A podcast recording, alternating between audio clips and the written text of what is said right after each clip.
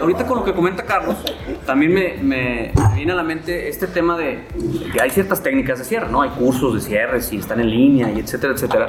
Sin embargo, eh, pues mencionan mucho el tema de, ganarte la confianza, ¿no? ¿Cómo te ganas la confianza de un cliente para lograr llegar a ese cierre?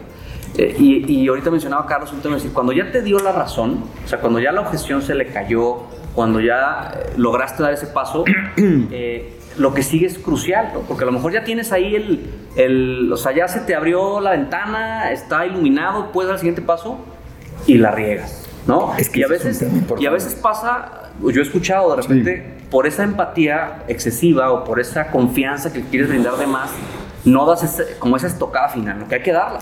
Y hay veces que como el Azor como por miedo a ser invasivo, dice, no, bueno, este, pues si te gustó y estás de acuerdo, pues tú, dime cuándo firmamos. Y en el tú dime cuándo a lo mejor ya la, echaste a la basura, ¿no? Hay cosas que pasan. ¿Sabes qué es muy común? Y, me gustaría hablar ahí, que digo, ya empezamos con el tema de las anécdotas, ¿no?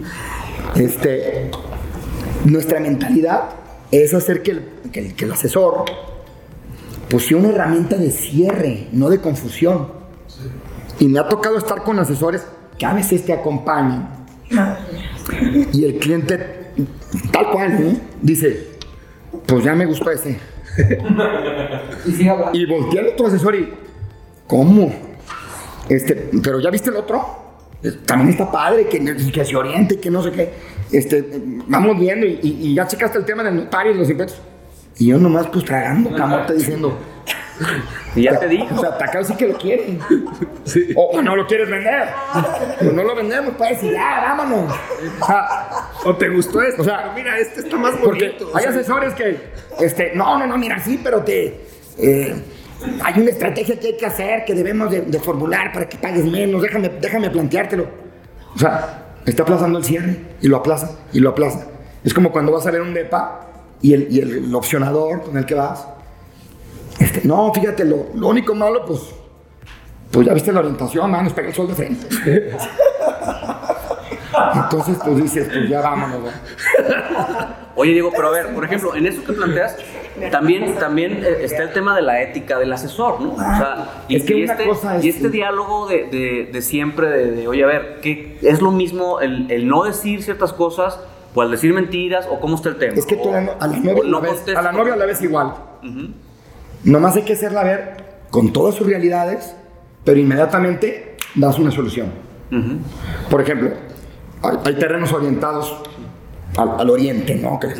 oye, sí, pero estos terrenos están hechos así para que pongas la terraza ubicada aquí, que pongas un árbol aquí, o sea, dar la solución.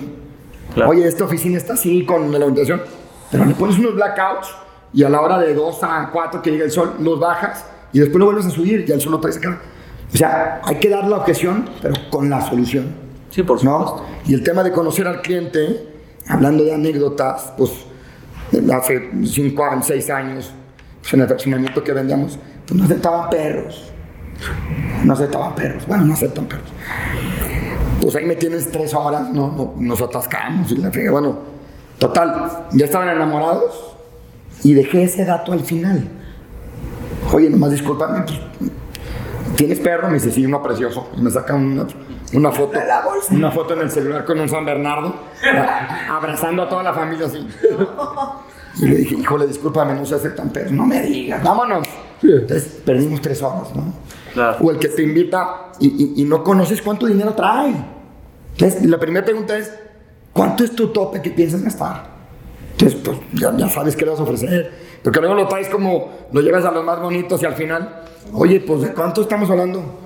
Hijo, le estabas enseñando a lo mejor terrenos de 10 millones. Y te dice, Rego, pues no tendrás algo más pegado a los 4, a los 5. Dices, no manches, pues ya la regué también, ¿no? Cristian, me gustaría escuchar porque tú, tú compartes mucho eh, la vida de, de, de operaciones pues, con muchos asesores, con muchos gerentes comerciales y seguramente tendrás ya detectado por, por, esos datos también que manejas, esas estadísticas, pues cuáles son las características, ¿no? Porque seguramente dirás, oye, pues mira, este asesor volvió a cerrar y este volvió a cerrar y este tal, ¿no? O a este se le volvió a caer un cierre tal. Entonces, ¿qué características eh, deberíamos destacar de un buen cerrador? O sea, hay algunas características esenciales, fundamentales que un eh, cerrador eh, tiene y, y, además separándolas de las acciones, ¿no? Porque una cosa son las características de la persona y otra cosa son las cosas que hace un buen cerrador, pero como características hay algo que sí pudiéramos identificar.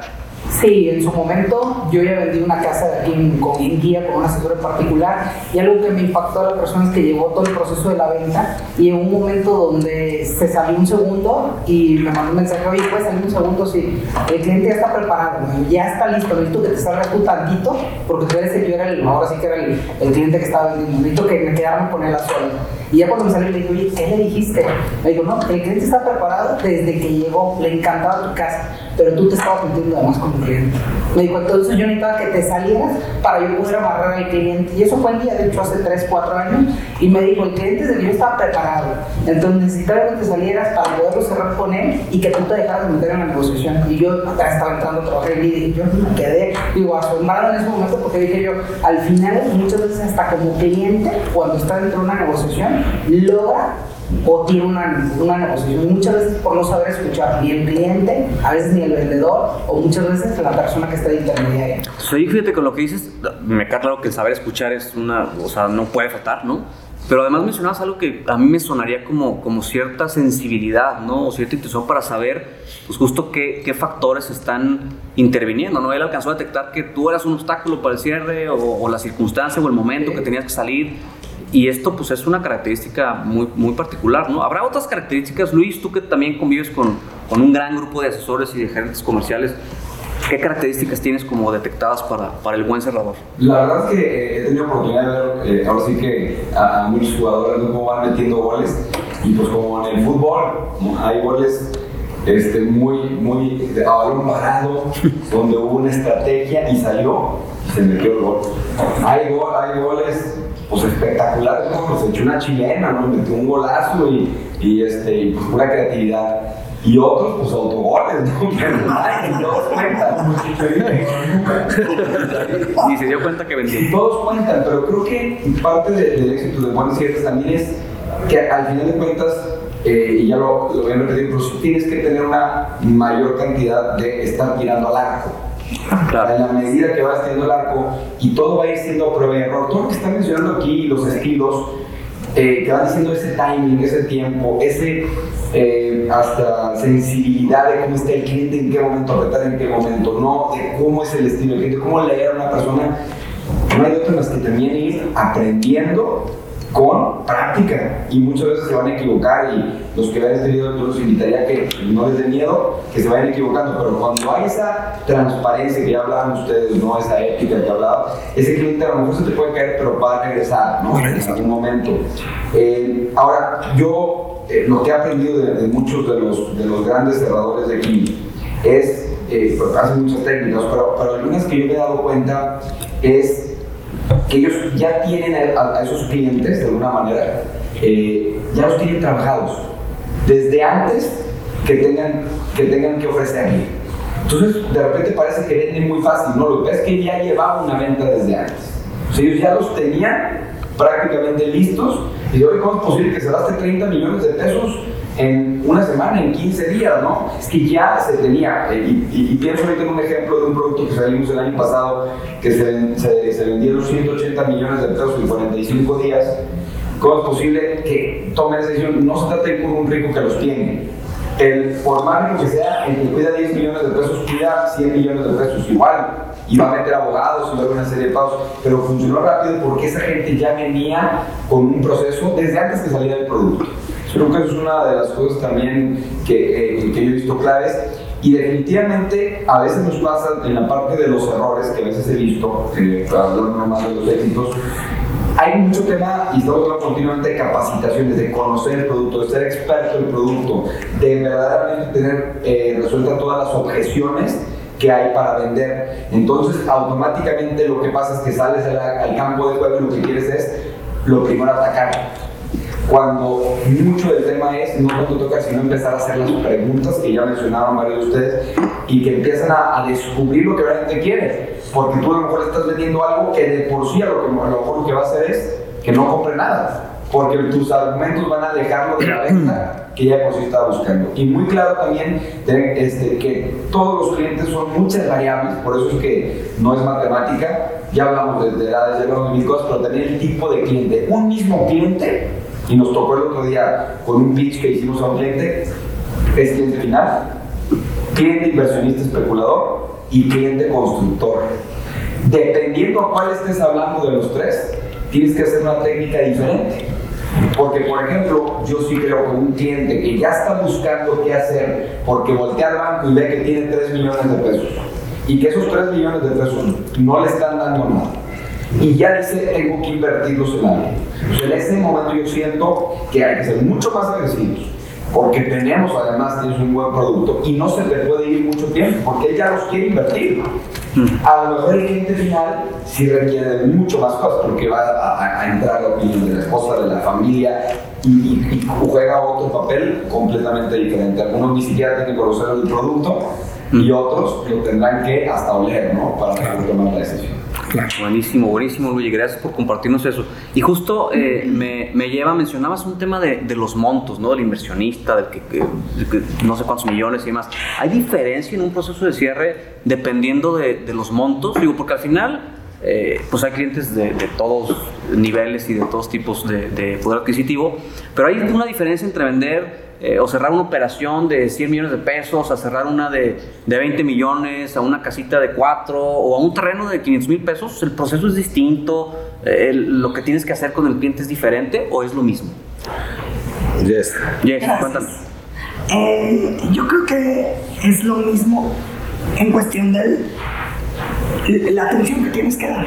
Yo anoté hace ratito y voy a, voy a retomar el tema.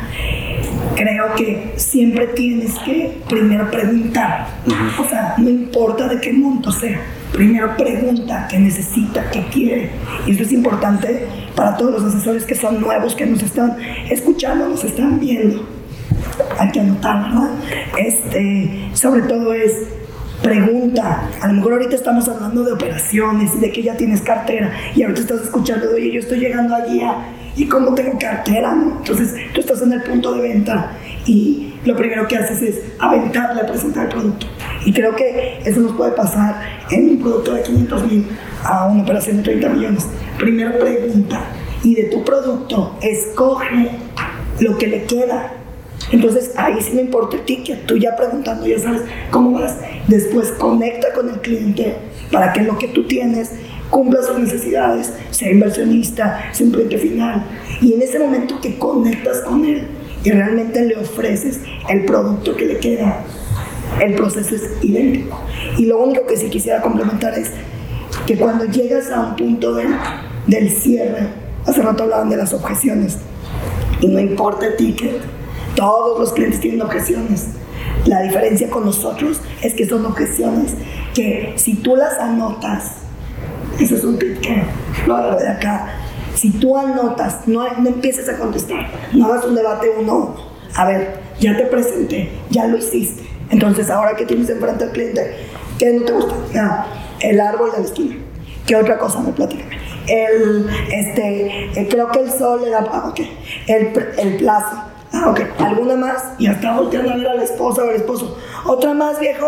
No, no, no. eh, perfecto, ok. Ahora sí, cuando ya tienes todas, empiezas a contestar una por una. Jessica, perdón que te interrumpa, dame un segundo y ahorita regresamos a que nos, a nos- que nos termines de platicar tu opinión.